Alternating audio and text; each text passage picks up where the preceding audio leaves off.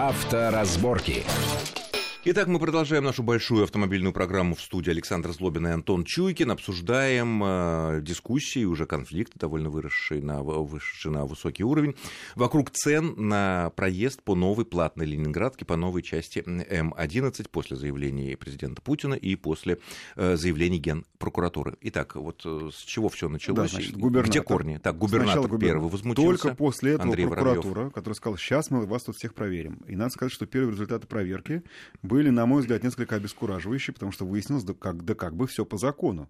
Что если и есть на ком-то вина, то это на правительстве, которое не установило предельные тарифы. Какая-то подобная фраза точно была. И только после этого вдруг возникла неожиданно эта тема во время пресс-конференции президента, который, на мой взгляд, скорее обмолвился об этом, сказав, кстати, ну, вот... но- негативно, скажем так. да, но говоря. мы же привыкли, что уж если говорит президент, то, конечно же, последуют какие-то оргвыводы. И вот тут прокуратура вновь, э, значит, какие-то предприняла заявления и действия. Кстати сказать, э, вот в пятничном заявлении прокуратуры э, было сказано, что мы выносим э, предупреждение, предостережение главе компании «Автодор» Сергею Кельбаху, потому что нельзя публично ему, как госслужащему, рассуждать о тарифах, которые устанавливает концессионер.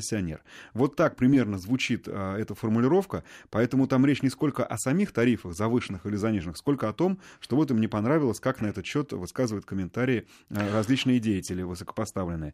Но тут надо вот о чем помнить, насчет тарифов и насчет всего прочего. Все-таки мы понимаем, что э, вот эти вот законотворческие все прочие оппозиции, это правильно, но сырборд разгорелся с чего? С тех самых 500 рублей от Москвы до Солнечногорска, которые, кажется, нам, а, наверное, обоснованно Да, слишком фу. дорогими. Но тут у меня есть вот какие возражения. Конечно, мне бы очень хотелось, чтобы плата на такой трассе, как М11, была похожа на тарифы на трассе М4 Дон. А, Просто в качестве свежего примера напомню, что только что увеличен платный участок в самой непосредственной близости от Москвы. Да, Он теперь от сразу от МКАДа МКАД практически и до до- 90 доградится до Московской Стоимость при области. этом увеличилась, если деньгами платить, на 5 рублей теперь стоит 100 рублей за 70 километров. А если ехать по транспондеру, это вот специальная коробочка, да, которая связывает, а, собственно говоря, дорогу с, с твоим счетом, Ну, не надо то там- в очереди, да. то там вообще 40 рублей всего Кроме того, там такие поблажки, там если всего два пункта э, Да, раньше платы при уехать, съезде, да. а если ты раньше съехал на Да. какой-нибудь проселок, там, чтобы добраться до дачи, до дома или там до работы, то ты вообще бесплатно получаешь. Но, к сожалению, эта дорога работает по другой схеме. Там а, а, она целиком находится в ведении Автодора как государственной корпорации. То есть эта дорога М4 Дон реконструировалась и стала вот такой Целиком за замечательной государственные трассой деньги. за государственные деньги. Совершенно верно. А для И трассы... имеет, кстати говоря, э, ну тоже имеет э, объе- ну, не объезд, а параллельную дорогу, такую старую коширку, так называемую, плохонькую, но можно Ну, там... по закону должна быть бесплатная Она- нет, ну, альтернатива она есть. со строго определенными параметрами, и там она есть действительно, потому что иначе бы Да. не было платно. Что касается М11, то там для того, чтобы построить эту дорогу, э, был привлечен концессионер. И там вообще государственных денег, насколько я помню, нет. Нет, там есть какие-то Ну, деньги, очень потому что это называется государственно-частное партнерство. Но Там основные деньги от- долях, от а, инвесторов Основные были, деньги от инвестора, частные. это, то есть северо-западная концессионная компания, ее организатором выступает в том числе, кстати говоря, французская э, дорожно-строительная компания. И э, вообще говоря, расценки, ну, вроде как действительно должны устанавливать они, потому что у нас есть на этот счет все законы, которые позволяют так играть. И эта дорога не единственная. Но если частник строит некую дорогу, ну, предлаг- частник предлагает государству, а давайте мы вам построим вот здесь красивую тропинку. Ну, Или, например, дорогу. что, если корректно Ну, вместе, вместе хорошо, строим, вместе да. вам. Мы дадим вам большую, э, ну, большую часть денег, которые э, Ну, или у какую-то государства, часть у его представителей да, выбор. да. Либо дороги здесь никакой вообще не будет, Да. либо она будет построенная за средства, огрубим, частников. Так? В результате частник Огрубляю, да, который- да, так. по- имеет право установить свой тариф.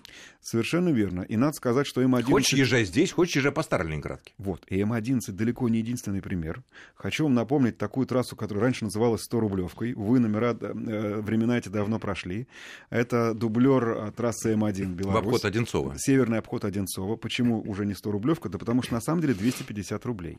Так вот там летом на пунктах оплаты стоят очереди. Люди, которые пользуются постоянно, покупают транспондеры. У меня есть несколько знакомых, которые пользуются. И что-то мы оттуда не слышим возмущения, хотя 18 километров 250 рублей. Ну, погоди, 43 километра 500 там рублей другая на М11. публика, всем там не другая нравится. клиентура. Ну, как сказать, я бы Потому что, сказал, например, самое- всякие домработницы, которые ездят э, на работу там на Николину гору, в, я не знаю, живут где-то на окраине Москвы или где-то, они пользуются маршрутками, они пользуются электричками худо-бедно какие-то там есть. Ну, А тут клиентура такая вполне себе богатая, ну, это как все равно магазины на Рублевке.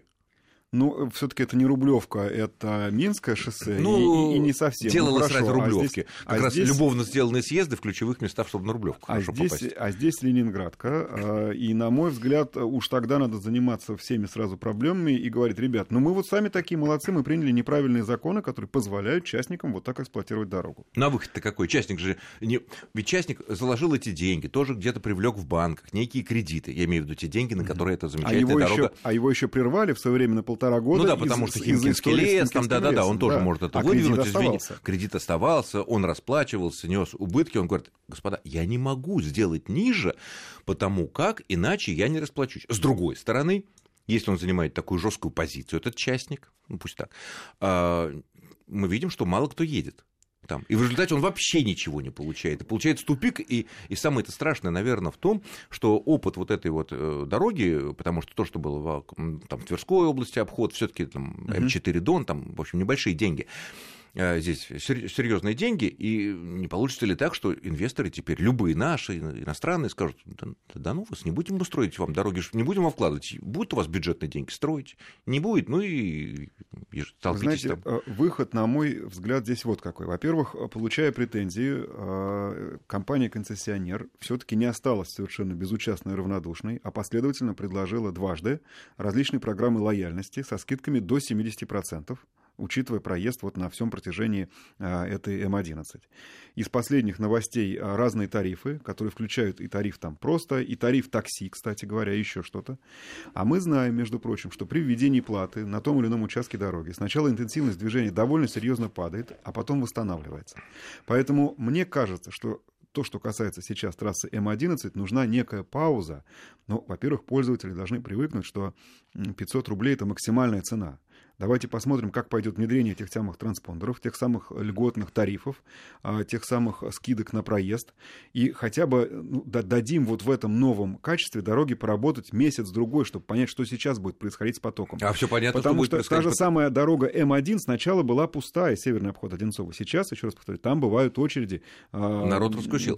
Что будет здесь? А здесь Чтобы будет, мне, перед ка- тем, как мне принимать кажется, решение. мне кажется, что когда в конце апреля, когда наступит тепло и орды дачников, а это довольно дачное такое направление, Это дачное Ле- Ленинградка, направление, да, согласен, да. это и до Солнечногорска, и после Солнечногорска там целые там десятки тысяч э, домиков стоят там в, комплексах СНТ и под Клином и дальше, и дальше хорошие места Конакова, там Ну, да, элитные собственно, такие, как- Редкины и так далее. Как и многие другие. И вот, да. и когда э, вся эта толпа э, на законный свой выходные, там, перед первым маем, поедет кто с рассадой, кто с шашлыком, кто с водкой, кто там с кем, э, с собаками, и кошками, и вот тут, конечно, наверное, клиентура прибавится на платной Клиентура трассе. прибавится. В любом случае, на мой взгляд, существующая еще одна дорога, пусть даже платная, э, это хорошо, это лучше, чем если бы была одна только Ленинградка.